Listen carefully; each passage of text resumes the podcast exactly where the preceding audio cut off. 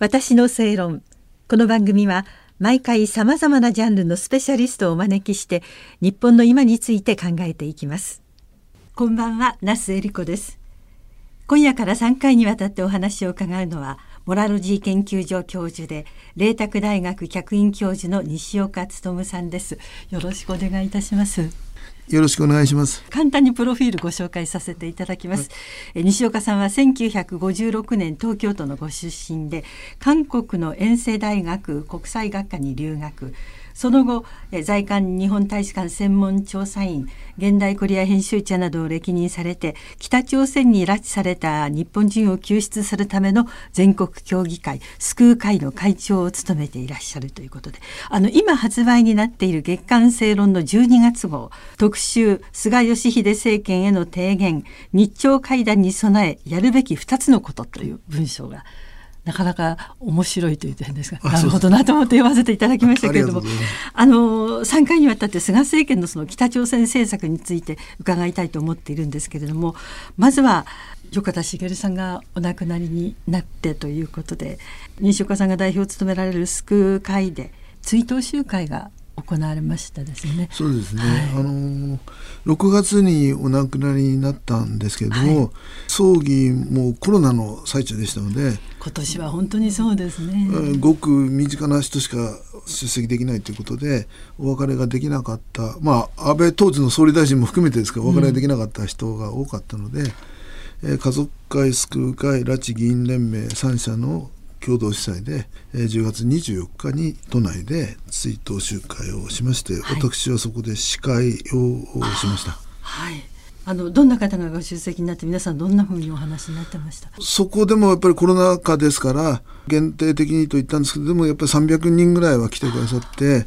えー、菅総理大臣それから安倍前総理大臣また加藤官房長官政党では各党の代表の方とか国会議員地方議員の方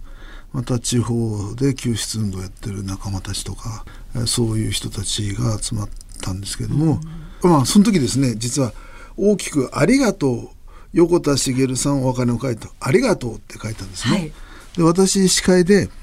本当は申し訳ないっていう思いもあると。しかし今から23年前の1997年平成9年に横田めぐみさんが拉致されていることが失踪して20年ぶりに分かったと。その時横田家では大変な論争があったと、うん、当時はですね実名を出して写真を出して訴えたら北朝鮮にいる被害者に危害が加わるかもしれない。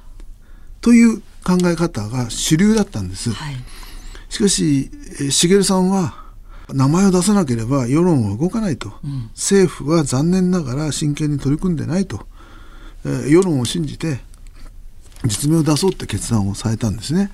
今は横田早紀江さんお母さんの方が毅然としている印象が強いですけれどもその時はお母さんは反対したんです。あそうだったんですか。でも茂さんの決断で記者会見された国会でも取り上げられた産経新聞が書いたんですね。それがスクープだったんですけれども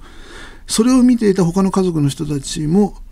それまでは名前を出さなかったんです、うん、しかしもう名前を出そうという決断をされて家族会ができた、はい、だ大きな北朝鮮タブー拉致問題タブーがあったんですけれどもそれを打ち破ることができたのが茂さんの決断だった。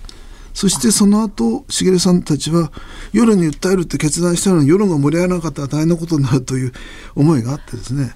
1400回も、はい講演をされたんですね。だから茂さんが先頭に立ってまだ解決はしてないけどそれでも拉致問題があって日本の最優先課題になって、拉致担当大臣ができて対策本部ができたトランプ大統領までが 拉致を取り上げるようになったこれも自動的にそうなったんではないと。はいだから一緒に戦ってきた私たちからするとまだ申し訳ないけれども今茂さんにありがとうと言って必ずこの戦いを引き継いでえー、全員取り戻しますそういう誓いの会だったんですね。あ確かにそうですね、その横田さんの決断があったからこそ今大きな形になっていますし多分日本の人でその知らない人はいない。今あの 西岡さんもねバッチつけてらっしゃいますけれども、それを見ればすぐに分かるような、そういう状況になっています。そういう横田さんへの感謝の思いということなんですね。でも本当に今残ってらっしゃるお父様お母様の世代がもう8090という年齢じゃないですか。もう本当に時間の問題というか急がなきゃいけない。そうですね、まあ、あの家族会の創設メンバーで、うん、えー、今も運動をされている親の世代は有本恵子さんのお父さんの明宏さんと横田めぐみさんのお母さんの早紀江さんだけ2人になっちゃったんですよ。はい、ですからこの月刊正論での菅政権の提言でも書きましたけれども、うん、北朝鮮に対してですね多額の日本からの経済協力を望むのであれば日本は自由民主国家で国民の世論が政策を決めると。北朝鮮と日本との関係が正常化されたというふうに思わなければ日本国民は多額の経済協力に賛成しませんよと、うん、そしてそれは親の世代が生きてる時にめぐみさんや恵子さんが帰ってきて20年以上娘や息子を咲かすために戦ってきた親が子供を抱きしめるという場面を日本人が見てよかったなとなるんですよと、うん、親の世代がもしももうこの世に いなくなった後に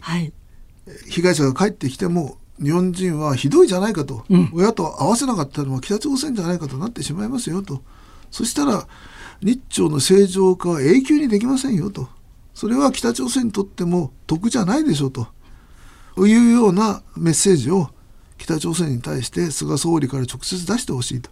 いうことをこの原稿に書かせていただいてますけどね。確かにわかります。うん、今まだあ帰ってきてよかったねって言えるか、うん、今更、うん、なんでこれまでっていうふうに思うかって、とても大事なポイントですよね。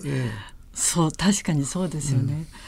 じゃあそういうメッセージを私たちは送ってるわけですけども、うん、それを北朝鮮はどんなふうに受け止めてるのか今北朝鮮がどんな状況なのかというのはまた次回伺わせていただきますので、はい、よろしくお願いいたします。ますモラルリー研究所教授で麗澤大学客員教授の西岡努さんでした。私の正論お相手は那須恵理子でした。